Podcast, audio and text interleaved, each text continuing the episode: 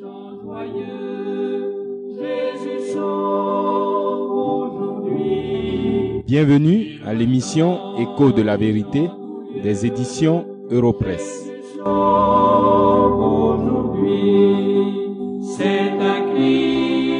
délivrance. Nous sommes heureux de vous accueillir à cet autre moment d'étude des Saintes Écritures, la Bible, qui est la parole de Dieu. C'est pourquoi nous vous recommandons de prendre votre Bible, si vous en avez une, afin de suivre avec nous le texte que nous allons regarder dans quelques instants. La Bible est le livre le plus important au monde, car son message est celui de Dieu aux hommes. Vous devez donc vous en procurer une et la lire attentivement en demandant à Dieu de vous enseigner par son esprit. Le texte que nous ouvrons et commençons à regarder aujourd'hui, c'est les trois premiers versets de Hébreu chapitre 1. Ces versets répondent à plusieurs grandes questions dont certaines ont déjà été traitées dans d'autres émissions portant sur le même passage. Celle que je retiens pour notre réflexion est particulièrement fondamentale. D'abord, elle est fondamentale dans la Bible elle-même, ce qui veut dire qu'elle est fondamentale pour Dieu. Ensuite, elle est fondamentale pour tous les hommes, vous y compris, car la réponse que vous donnez à cette question est la clé de votre vie, que vous soyez d'accord ou pas avec moi. Voici la question. Qui est Jésus-Christ de Nazareth? Cette question ne laisse personne indifférent. Pourtant, les réponses bien souvent superficielles et sans fondement que donnent les hommes viennent seulement de l'éducation et de la religion des uns et des autres. Ne nous attardons donc pas sur ce que pensent les hommes, mais allons à ce que Dieu déclare dans sa parole sainte. Il est écrit en Hébreu 1, verset 1 à 3, ce qui suit. Après avoir autrefois, à plusieurs reprises et de plusieurs manières parlé à nos pères par les prophètes, Dieu, dans ces derniers temps, nous a parlé par le Fils. Il l'a établi héritier de toutes choses. Par lui, il a aussi créé l'univers. Le Fils est le reflet de sa gloire et l'empreinte de sa personne. Et il soutient toutes choses par sa parole puissante. Il a fait la purification des péchés et s'est assis à la droite de la majesté divine dans les lieux très hauts. Je te contemple aux splendeurs saintes, lumière auguste du Dieu roi. Sur cette croix tu t'es éteinte, et c'est à cause, hélas,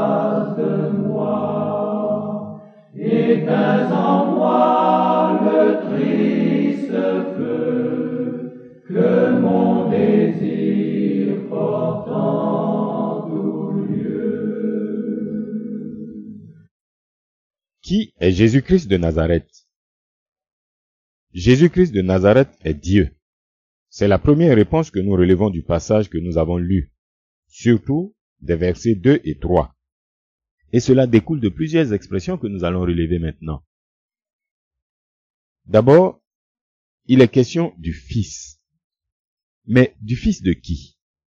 Du Fils de Dieu, bien sûr. Un peu plus loin au chapitre 3 de l'Épître aux Hébreux, l'auteur dit que Moïse a été fidèle dans toute la maison de Dieu, mais comme serviteur.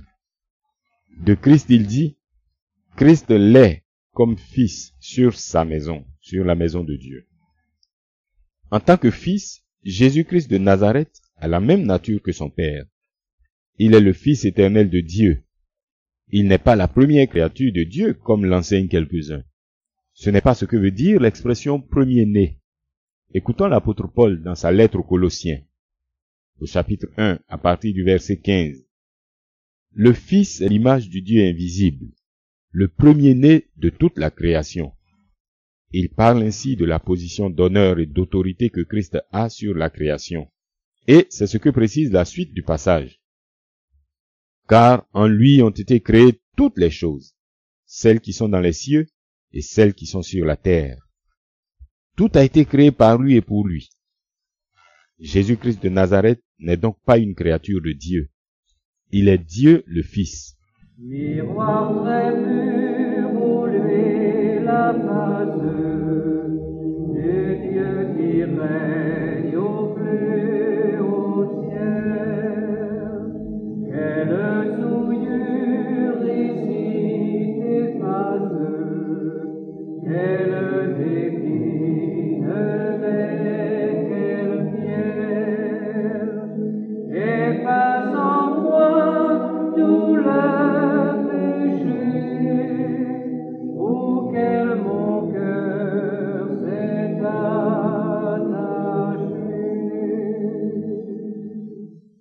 Ensuite, Jésus-Christ est Dieu parce qu'il est la parole de Dieu.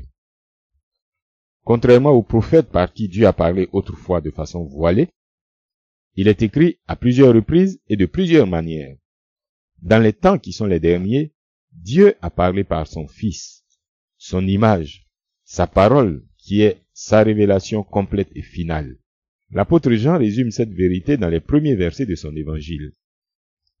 Au commencement était la parole, et la parole était avec Dieu, et la parole était Dieu. En Jésus-Christ de Nazareth, Dieu est venu nous parler lui-même, sans intermédiaire. Jésus-Christ est la parole de Dieu. Écoutez-le, car c'est en lui et par lui seul que vous pouvez entendre et connaître Dieu. La troisième vérité de laquelle nous déduisons que Jésus-Christ est Dieu se trouve aussi au verset 2. Il est le créateur de l'univers. Et les premiers versets de la Bible déclarent ceci.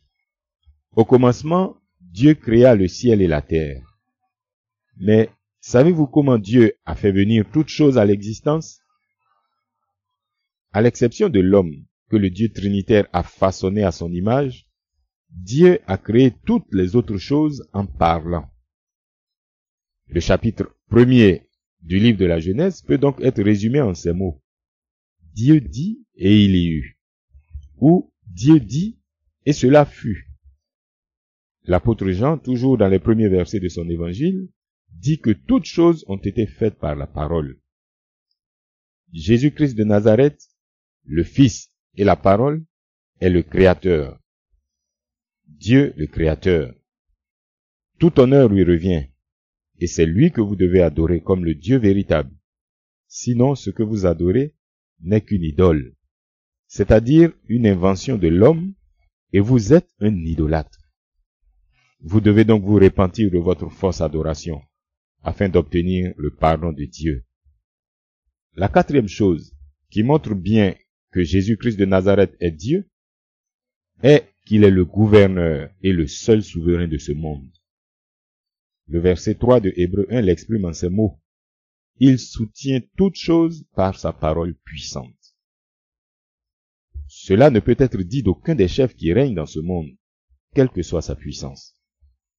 Et l'impressionnant service de sécurité dont ces hommes s'entourent est la preuve que leur pouvoir n'est pas en leurs propres mains.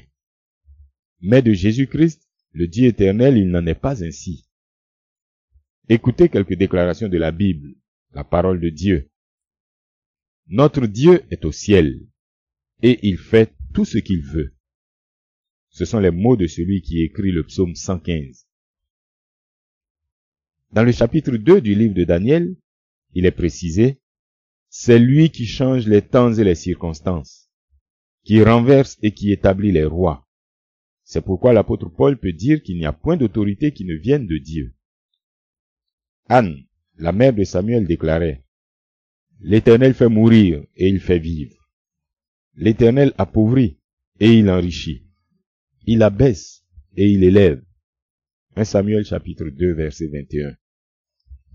Si vous avez bien suivi la lecture de ces passages, vous voyez bien qu'il n'y a ni ambiguïté ni compétition dans le gouvernement du monde. Jésus-Christ de Nazareth est le seul sur le trône. Il n'est en compétition avec personne, même pas avec Satan. Il a démontré cela tout au long de son ministère terrestre. Il a nourri plus de 5000 personnes avec cinq pains et deux poissons. Il a guéri toutes sortes de malades.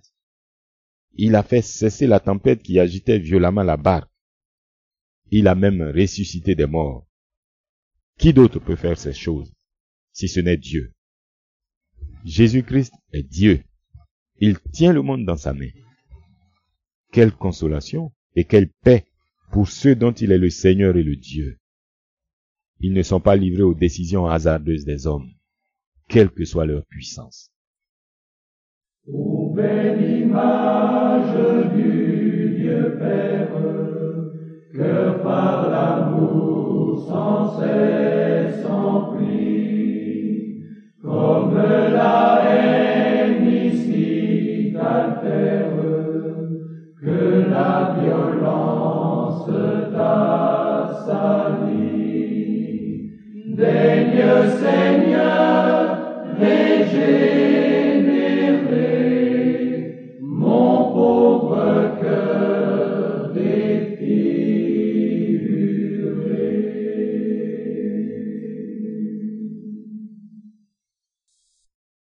Jésus-Christ est le reflet de la gloire de Dieu et l'empreinte de sa personne. C'est la dernière déclaration de ce texte qui montre que Jésus-Christ de Nazareth est Dieu.